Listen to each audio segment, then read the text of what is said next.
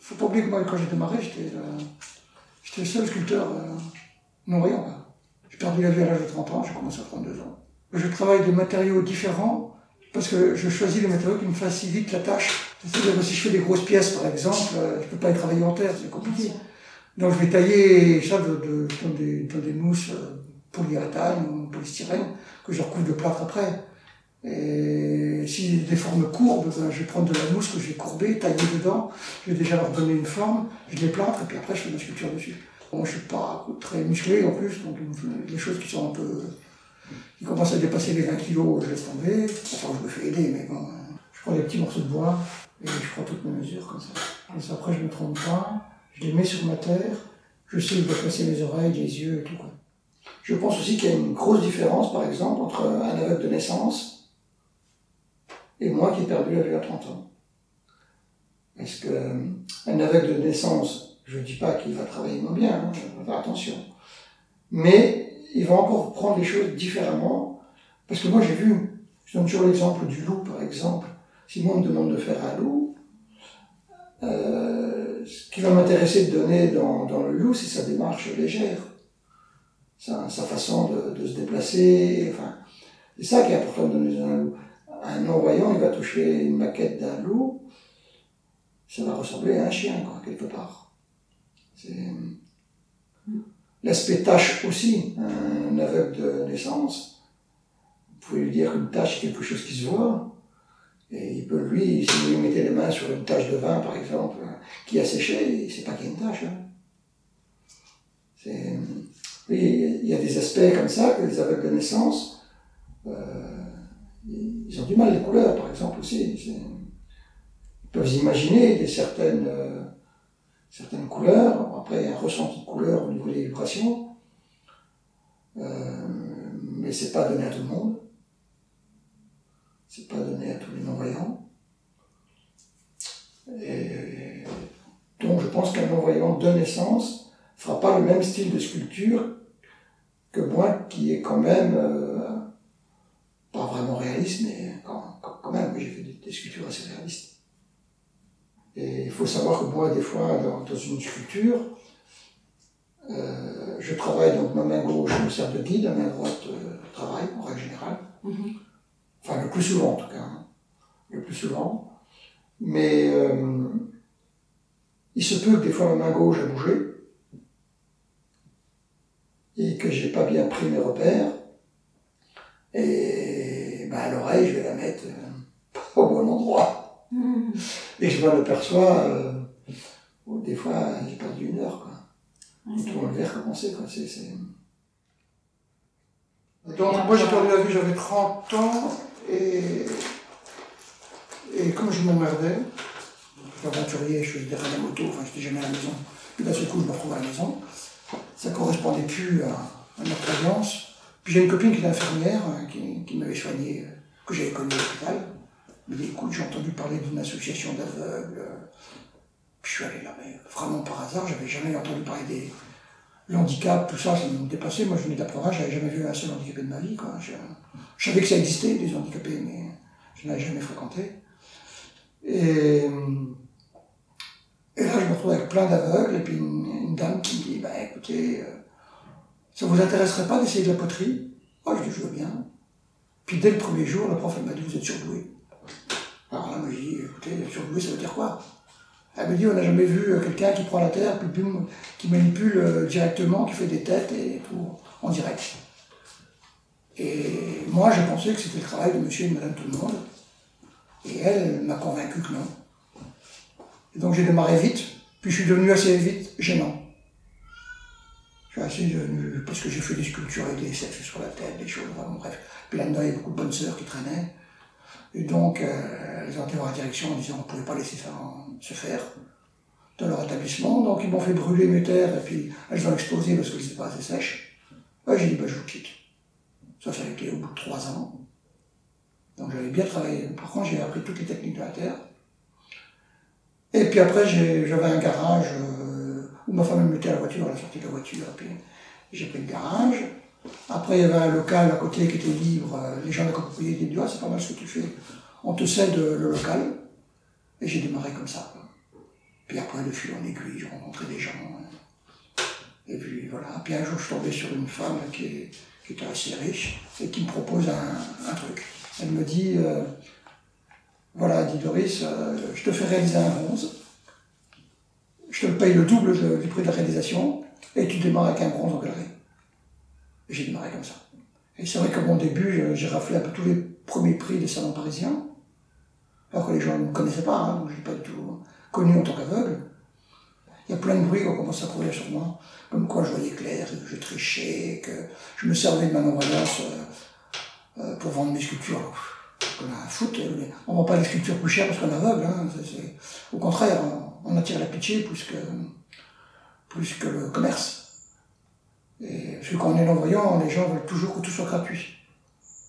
Il faut que je fasse partie d'associations et que j'expose gratuitement, je fasse des, des, logos gratuits, et voilà, on rentre dans ce système-là. Donc j'ai essayé de me sortir de tout ça. Ça n'a pas été facile. Et puis, puis bon, j'ai traîné ma boîte jusqu'à présent, voilà. Je ne me suis pas. J'ai fait mon parcours de vie, après on m'a proposé des, sculptures monumentales dans certaines villes. Euh, voilà. Après j'ai fait mon parcours d'artiste, quoi, comme tout le monde. Hein. J'ai un style qui m'est maintenant qui m'est développé. avant, je faisais un peu tout. J'ai démarré en faisant des bols, des vases, des, choses comme ça, et ça a plu. En plus, j'ai quand même pas mal de problèmes de santé. Je suis malade depuis ma naissance. Donc, euh, il a fallu que j'accuse le coup d'un peu, euh, d'un peu tout, quoi. Hmm. Mais bon. Mais si vous savez que je suis heureux dans la vie, hmm. et franchement, euh, les gens me font rire parce qu'ils me disent Oh, le pauvre, je vous des pauvres, je vous rassure. non, c'est. Avec Anne-Sophie qui est en fauteuil, les, gens ils veulent tous. Bon, c'est gentil. Hein. Ça fait 7 ans qu'on est ensemble. Ouais, elle est artiste aussi. Et c'est drôle que quand, j'ai appris que vous avez eu un cancer du sein, parce que Anne-Sophie était, elle avait un cabinet de, elle avait un cabinet de, magnétisme, d'hypnothérapie, enfin, elle était voyante. Elle Comme elle était voyante, elle savait que j'allais arriver dans ce magasin. Elle, elle, avait, donc divorcé, elle était une période un peu critique financièrement parlant, on va dire, donc elle avait besoin d'un job. Et donc, le gars, il a embauché chez Cultura. Et elle vendait, donc elle était au rayon peinture, évidemment. Hein. Et moi, je voulais de la rouille pour Panabuda. Je voulais faire un boudin couleur rouille. Ben, il me dit, j'ai pas de la rouille. Il me dit, j'ai pas la couleur un peu rouille, mais c'est, c'est pas du tout ça que je voulais. Mais elle m'a vendu quand même un tube de peinture. Et puis, je lui ai donné ma carte et elle m'a donné sa carte. Et trois jours après, je l'ai vu arriver dans l'atelier. Mais ce qui était drôle, c'est que, à la caisse, quand je suis passé à la caisse, je sentais bien que les caissiers restaient bizarres. Parce qu'elle leur avait déjà dit que j'allais arriver aujourd'hui dans, le magasin. Quoi. Voilà, donc euh, elle savait tout ça, donc elle, m'attendait. Et trois jours après, ben, je l'ai amené visiter le musée Rodin. puis vous savez, quand on sort, on sort du musée Rodin, il y a un poteau comme ça, où les gens ils collent euh, leur ticket. Ça porte bonheur. Moi j'ai coté le ticket, puis je l'ai chopé. Quoi. je vais me rincer les mains parce que j'ai touché un peu la terre. Euh, j'ai des, écoutilles aux oreilles. J'entends sans, sans eux. Hein. Mais des fois un peu moins bien. Mais... Non, laissez-les comme de toute manière. Je, je me... Quand vous tripoterez les oreilles, je les retirerai. Je peux venir sur le visage avec ah, les mains oui, oui, Merci. Voilà. Ah, vous avez les cheveux longs mm, Ouais. C'est-à-dire que quand j'ai arrêté mon travail, j'avais les cheveux à la brosse pour mon boulot. Comme avant j'étais hippie, j'avais les cheveux très longs. Je me suis dit, je laisse pousser. J'ai frôlé avec la mort trois fois et je ne devais pas dépasser les 40 ans. Donc euh, finalement, on m'a laissé faire tout ce que je voulais dans ma vie parce que je ne devais pas évoluer. Espérance de vie, 40 ans. Je suis diabétique de naissance, mais diabétique de type 1. Hein. Pas toujours de diabète de type 2, mais de type 1 c'est rare. Et j'en fais partie. Hein. Et à cette époque-là, ça se soignait comme maintenant. Qu'est-ce que vous avez d'autre? Ah oui, tout savoir. Bah, Déjà, à l'inverse de vous, vous voyez, vous, voyez vous, vous, me touchez, vous êtes devant moi. Moi, c'est l'inverse. Je me mets derrière la personne et on touche mieux. Je vous invite à essayer. Parce que vous avez les mains dans l'autre sens. Là, si vous préférez, vous avez. Alors, c'est vrai que moi, j'ai pas les mains très souples. Il y a peut-être ça aussi, j'avais peut-être mes mains plus que moi. Mais comme j'ai les articulations des poignets, je me suis un peu abîmé quand on fait des, choses trop lourdes, et à taper un petit peu avec le marteau, je me suis un peu abîmé les poignets. Et, et, même pour travailler, je travaille souvent à l'envers. Pas tout le temps, hein, mais souvent. Et même pour toucher les sculptures, ben, souvent à l'arrière, je descends mieux, j'ai bien, ah bien, les volumes dans les mains. Quoi. On vous dit que vous avez le visage rond ou pas parfois? Du? Le visage rond. Vous l'avez déjà dit, parce que vous avez le, menton qui va vers l'avant, mais le visage me semble assez rond. Après, je ne suis pas dans ce genre de délai. Quand je dans la glace, moi je le vois toujours à l'âge de 30 ans. Hein. Je triche. Ah bah oui, mais votre visage il n'a pas changé. Peut-être.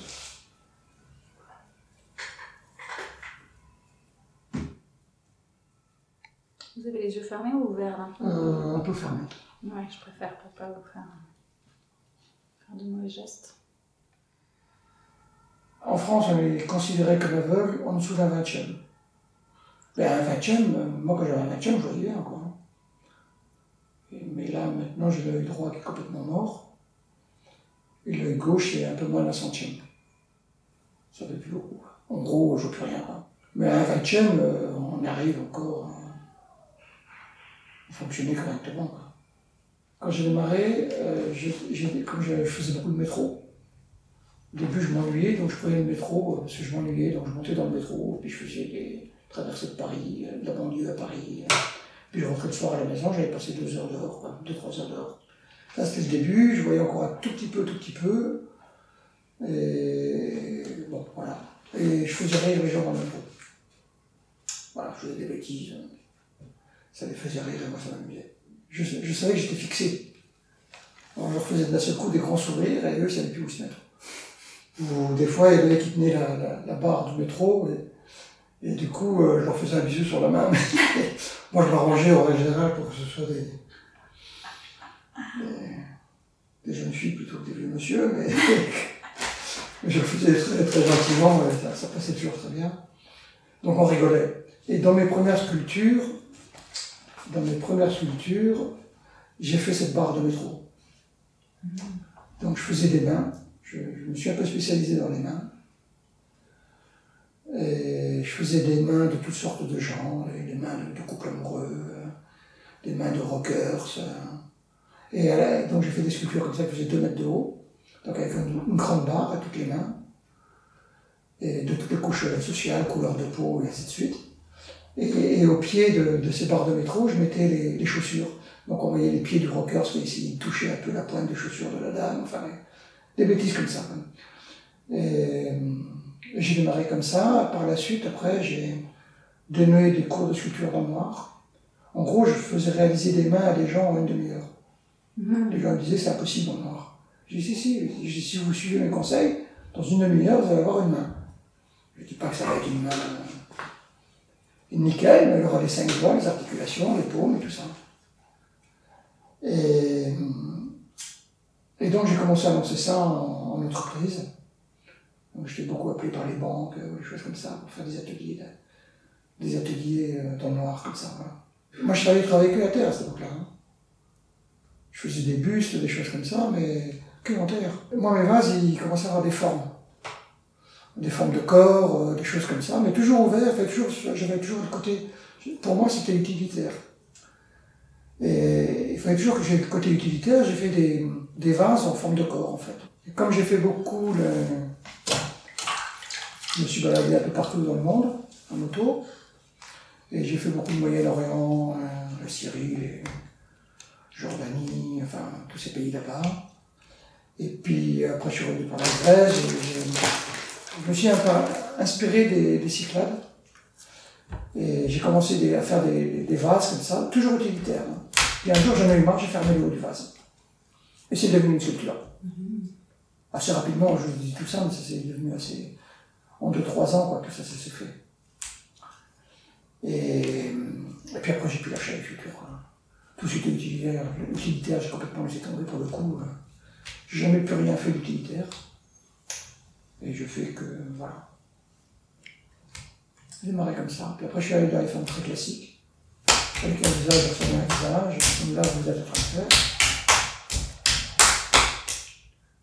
J'ai eu les premières femmes qui ont servi de modèle. Mhm. Comment vous y alors pour ça ah, Vous savez, j'étais un petit peu coquin, j'étais encore jeune. J'étais un petit peu coquin en même temps, et donc certaines, je les ai vasinées. Rigolez pas. J'ai eu des bons, des bons moments dans ma vie, il faut reconnaître. Et... Tant qu'elles étaient consentantes, je ne vois pas de problème. Bah, je vais vous dire, c'est, j'avais une, telle envie de créer que, fait vous êtes dans le travail. Et, tout ce que je faisais, je pensais toujours bien faire. Je ne voyais pas de, de, négation, en fait. Puis j'ai jamais rien fait sans, sans demander, sans, voilà. Mais j'ai commencé comme ça, j'ai fait des, des, femmes très réalistes, hein. apparemment. Et puis c'est vrai que j'avais déjà euh, euh, ces dames avant de l'école. Vous, vous, vous démarrez sans me connaître. Moi, c'était déjà des connaissances. Donc je connaissais un peu leur corps, si vous préférez. Que vous aviez connu avant d'être aveugle? Non, non, non. Non, non, non, non, non, c'est toutes les personnes. Non, non, non. Le monde de quand j'étais voyant, j'ai perdu tout le monde. Vous tombez handicapé, vous perdez 80% de, de, votre entourage. Vous savez, ils continuent leur chemin aussi. Hein. Tout le monde continue son chemin, quoi, en gros.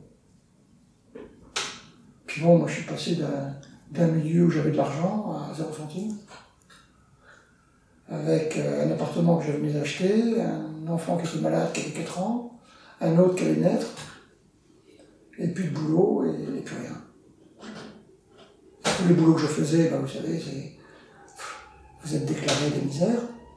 Quand l'handicap arrive, vous êtes à 50% de ancien salaire. Alors là, ça a chuté. Donc, plus le même mode de vie. Donc, les amis, ben, et puis le même mode de vie, ils nous lâchent. Hein. Voilà. Et après, j'ai décidé de prendre l'avion. Hein, voilà. Au début, ben, c'est-à-dire qu'au début, j'ai essayé d'aider ma femme. C'est-à-dire que je faisais tout. Je faisais le ménage, je mangeais, je cherchais les gosses à l'école, enfin bref. Je faisais le. Parce que je voulais être utile. Il y avait toujours le côté un peu utilitaire dans, dans, dans, ma tête. Je viens de famille pauvre, il faut toujours que tout, tout serve à quelque chose. Et donc, euh, j'avais cet esprit-là. Mais du coup, je piquais tout le travail de ma femme et ses habitudes à elle. Elle n'a jamais accepté que j'étais non-voyant, parce qu'elle aussi pas préparée à l'handicap. Comme moi, quand je suis devenu handicapé, on n'est pas préparé. Je vous dis tout des étalages, j'avais jamais fréquenté un handicapé de ma vie. je suis arrivé à Paris, j'avais 18 ans, à la campagne, tout ça, les handicapés, vous ne les voyez pas. Hein. Le discours de mon père, un handicapé, ça reste au lit. Hein. Ça, c'était mon père que je venais à l'aider pour la, maison. C'est l'ancienne génération, hein, les handicapés, c'est pas fait pour sortir. Hein. Donc moi, je n'avais pas fréquenté, puis après, le milieu que je travaillais, je travaillais dans la restauration. On est tous dans la restauration, la famille. Bah, pareil, il n'y avait pas, pas d'handicapés qui au restaurant à l'époque, ou rare. Donc un monde que je ne connaissais pas et qu'elle ne connaissait pas non plus. Et donc, euh, bah, pas facile. Plus un gosse malade, et plus d'argent. Et un appartement à payer. Donc à un moment donné, bah, vous prenez sur vous, hein, vous achetez plus d'habits, vous sortez plus, voilà. Et puis vous diminuez vos économies, et puis au bout de trois ans, bah, il n'y a plus rien. Et il faut. Et là, je suis allé voir un psy qui m'a dit Monsieur Valerio, vous ne restez pas à la maison, vous sortez vous demandez à votre femme quelque chose qui n'est pas possible. Elle est obligée de changer tout pour vous. si elle n'est pas prête à changer, euh, elle ne peut pas se faire, ça. Et donc j'ai changé mon fusil d'épaule. C'est vous qui êtes parti? Oui, oui.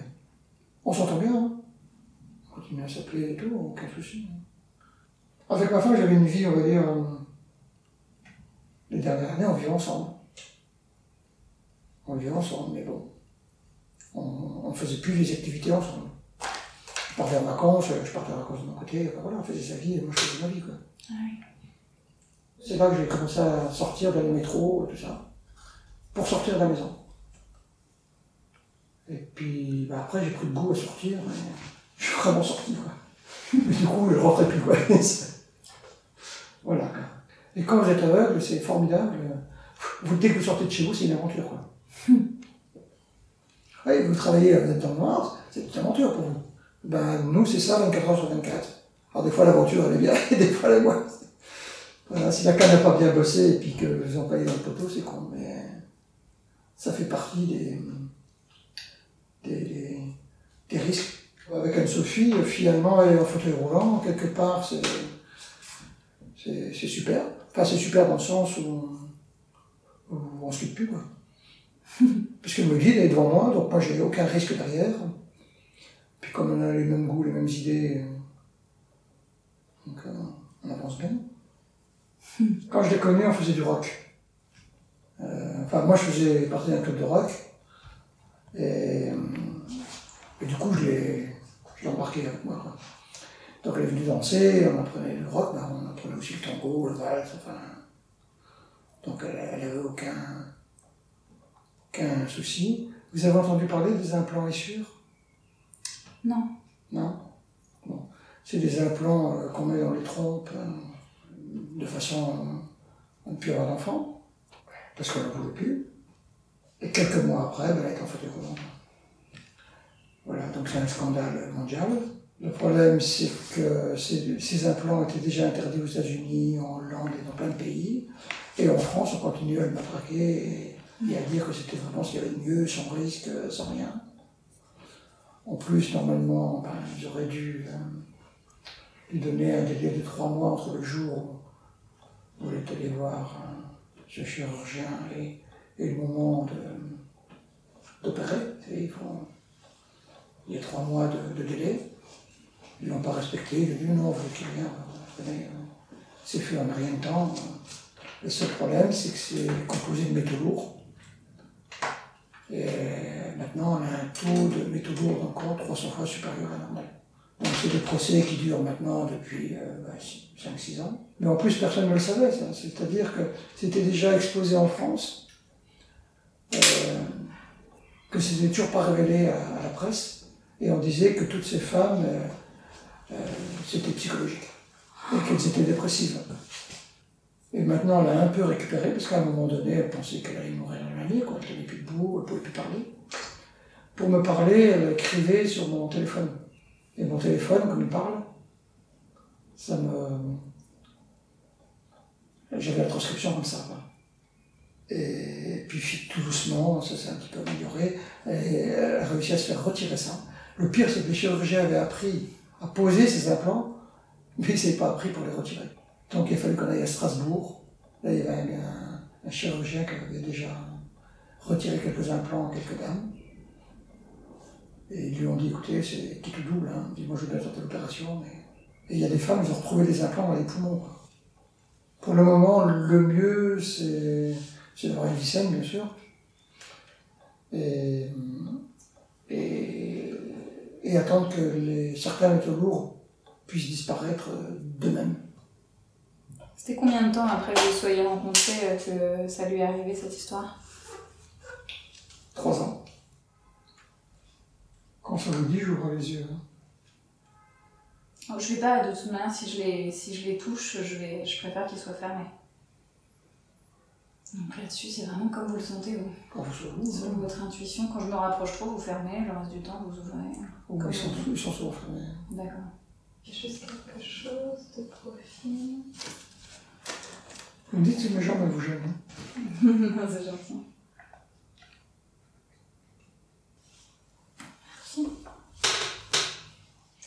Et moi, j'ai perdu la vue à l'âge de 30 ans parce que euh, quand j'étais jeune, j'avais des problèmes avec mon diabète, j'avais quelques problèmes de tension. Et puis il me dit voilà, on vous donne un traitement pour la tension. Il y avait le professeur qui était là, qui était le caïd, il avait au moins 7 ou 8 euh, petites jeunes assistantes autour de lui, donc il faisait le coq. Il me balance ça comme ça, sans, sans rien prévenir, rien du tout. J'ai essayé de prendre son traitement de médicaments, ça m'avait fait gonfler les jambes. Moi qui étais sportif, je me disais, je, peux plus courir, je peux plus rien faire avec des jambes gonflées. Puis, j'avais 20 ans, hein, j'ai essayé de connerie, arrêté, j'ai arrêté de prendre le traitement. Puis ben, ça m'a rien fait pendant pendant 8 ans, donc j'ai continué à avoir une vie d'aventure. Et puis d'un seul coup, ben, un jour j'étais en voiture, j'étais en Lorraine, parce que ma famille était en Lorraine. J'avais mon fils à l'arrière, ma femme devant, et impossible de rentrer. Il pleuvait des cordes dehors, je voyais plus le bord de la route. Je qu'est-ce qui se passe? Je voyais tout trouble, tout, tout ondulé comme ça. J'arrivais plus à rentrer. Ma femme sortait la tête de la voiture pour me guider, parce que ça pas conduire. Et on est rentré, bon, bien que mal à la maison, mais ça. Et je suis allé voir, on m'avait conseillé un, un ophtalmo.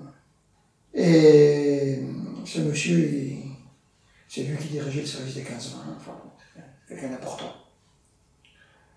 Donc euh, j'y suis allé en toute confiance. Le problème, c'est que c'était le début du laser. J'ai tous les capillaires qui, qui explosaient dans les yeux. C'est-à-dire, euh, quand je secouais la tête, quand je, je secouais la tête, je voyais tout le sang couler dans l'intérieur des yeux. C'était assez sympathique, je m'amusais à le faire d'ailleurs. La dernière couleur que j'ai vue, c'est le rouge quand tous mes capillaires ont explosé. Et ils ont voulu me traiter au laser. Et puis ce grand professeur, eh ben, pour lui, le laser, c'était nouveau. Il était habitué à faire de la chirurgie, des choses, mais le laser, pour lui, il m'a brûlé les yeux au laser. Alors il n'est pas, je peux pas dire qu'il est fautif. J'avais quand même les yeux qui explosaient de partout. Vous voyez ce que je veux dire? Mais j'aurais pas dû devenir aveugle, j'aurais dû garder au moins, un dixième. De maintenant, ça serait maintenant, euh, j'aurais 4-5 dixièmes. Quoi. Ah oui, avec les technologies comme maintenant laser. Mais moi, c'était le début du laser et ça faisait un mal de chien en plus, je faisais ça. Bon, c'est comme ça, c'était le. faut prendre ça comme. C'est la vie. Hein, moi, je suis rentré de l'hôpital, je me rappelle toujours, hein, ils m'ont mis dans un taxi, ils m'ont emmené devant mon immeuble, puis le taxi est parti. Pas de canne, rien. Et vous êtes là, bon, je connaissais bien quand même. Je connaissais bien ma résidence, hein, une petite résidence, hein, j'étais bien en effet. Mais voilà, quoi, vous mangez les murs. Première semaine pour aller à la boulangerie qui était à 200 mètres. Puis, puis ça fait drôle parce que vous vous dites. Mm. Et là, j'étais en train de marcher, en train de longer un mur, à toucher un mur, essayer de grimper un escalier. Enfin, des trucs qui paraissent simples quand, quand on a l'habitude de fonctionner en tant que non-voyant, mais les premiers mois, euh, sans aucune explication, euh, voilà quoi. Je me rappelle au début, euh, je comptais les stations de train pour arriver à, chez moi. Et ce train, il s'est arrêté à un moment donné, il a fait un arrêt, mais pas, pas une station. Moi, je suis descendu, j'avais un chien guide à l'époque. Je suis descendu, le train est reparti, avait personne qui m'a rien dit. Je suis descendu, j'étais dans les champs. Donc j'ai. Bon, je savais qu'il y avait des villes pas loin, il suffisait de, de marcher sur la ligne de chemin de fer. Quoi. Pour arriver à la, à la gare. Il ne faut pas. En fait, quand, quand, quand, ça arrive des choses comme ça, deux choses. Soit on a peur, on est foutu, on appelle à l'aide. Soit on se dit Doris, tu prends ton calme, tu longes la ligne de chemin de fer, tu vas arriver obligatoirement dans une gare, tu, vas, tu demanderas où tu es, et tu expliqueras ta, situation. Et puis voilà, c'est ce que j'ai fait.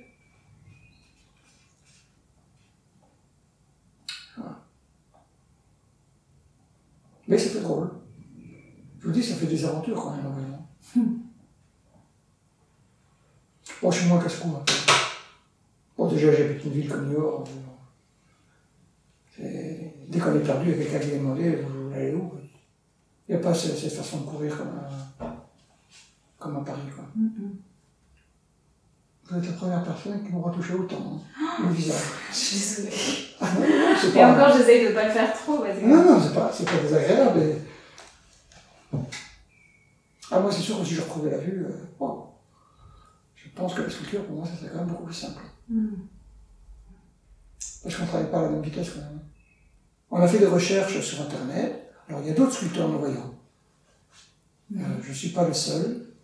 Mais qui ait une carrière comme la mienne, il n'y en a jamais eu. Non, il n'y en a jamais eu. Aux États-Unis, il y a un monsieur qui a fait une sculpture monumentale, mais il est nulle part. Il n'est pas en galerie, il n'est pas sur les réseaux sociaux. Il, a fait une sculpture et puis il n'est plus là. J'ai pas eu de chance avec la santé, malade depuis tout petit. Mais comme elle dit Anne-Sophie, si tu n'avais pas été malade, tu n'aurais jamais eu parcours de Victor. Peut-être que j'aurais travaillé dans les usines en Lorraine, quoi. Vous voyez, c'est vrai, à un moment donné, quand vous n'avez rien pu à perdre, mm. vous êtes prêt à tout, de toute façon. Mm. C'est là qu'on rebondit et qu'on en fait, qu'on dépasse. Euh, les gens qui n'auraient jamais rien arrivé, ils ne savent pas. Et le caractère n'est pas, la même. On est allé voir un, médecin il y a quoi de ça, 6-7 mois, pour Anne-Sophie, pour demander des choses. Et il nous parlait comme si on était des bébés. Mais des bébés. Anne-Sophie, elle est architecte, elle a fait les études, elle, a le diplôme d'architecte.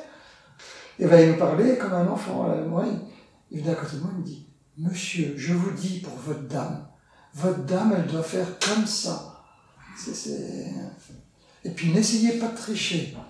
N'essayez pas d'être plus handicapé que vous ne l'êtes pour avoir une assurance de plus. Oh François d'invalidité, 600 euh, euros par mois, on a autre chose à faire que de truander euh, pour gagner ces 600 euros. Quand j'étais nul, je comprenais rien. Mais j'ai compris après, c'est pas que j'étais nul, hein, puisque j'ai commencé à étudier, moi. J'étais vraiment étudié après avoir perdu la vue. Euh, mais l'école n'était pas faite pour moi, donc je ne comprenais pas. Je ne savais pas ce qu'ils m'expliquaient. Je, je, savais à peine lire, à peine écrire. Et quand j'ai perdu la vue, je me suis aperçu que je savais écrire et compter. et tout revenu en fait. J'avais emmagasiné tout ce que j'avais appris à l'école, et c'est ressorti.